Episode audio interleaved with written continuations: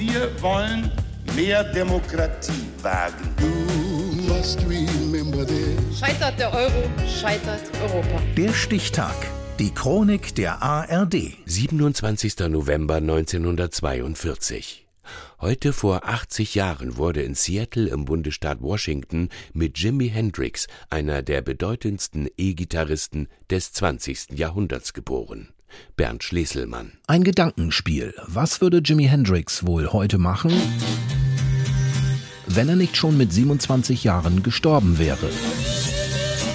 Sein früherer Tontechniker Eddie Kramer glaubt, Hendrix wäre ein Pionier des Hip-Hop und Rap geworden, weil Musik von der Straße ihn beeinflusst habe.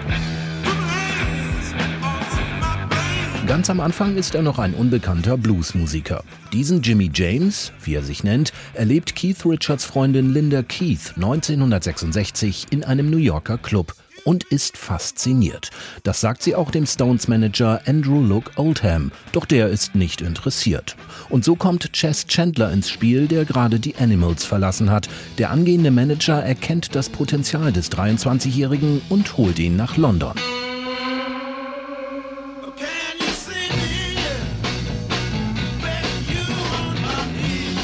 Neu gegründete Jimi Hendrix Experience verändert 1967 die Rockmusik. Toningenieur Eddie Kramer erinnert sich in einer Arte-Doku, dass dieses Trio nur ein halbes Jahr nach dem Debüt bereits das zweite Album Access Bold as Love herausbrachte.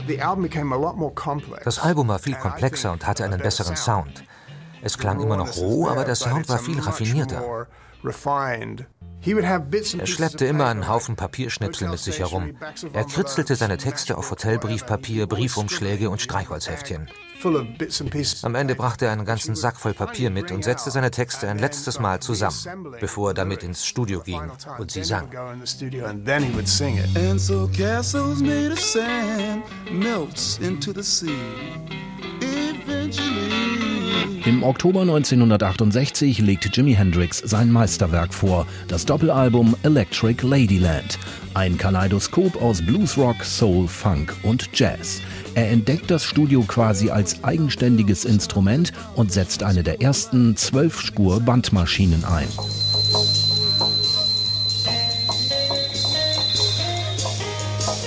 Hendrix und seine Fender Stratocaster, was er mit ihr alles anstellt. Er malträtiert sie mit dem Ellbogen, er fährt mit der Zunge über den Steg.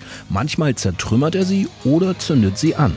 Beim legendären Woodstock Festival zersägt er aus Protest gegen den Vietnamkrieg demonstrativ die amerikanische Nationalhymne.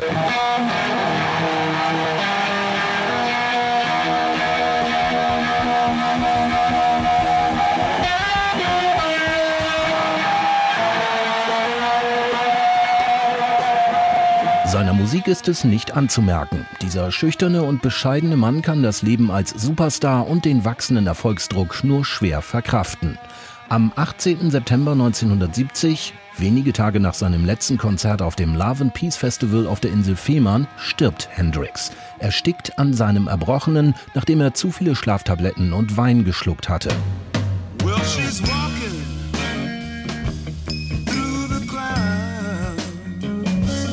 Sein Einfluss auf die Rockmusik ist gewaltig. Stars wie Prince oder John Mayer würden vermutlich anders klingen, wenn es Jimi Hendrix nicht gegeben hätte.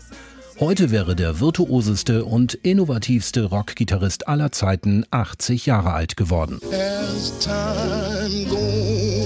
Der Stichtag. Die Chronik von ARD und Deutschlandfunk Kultur. Produziert von Radio Bremen.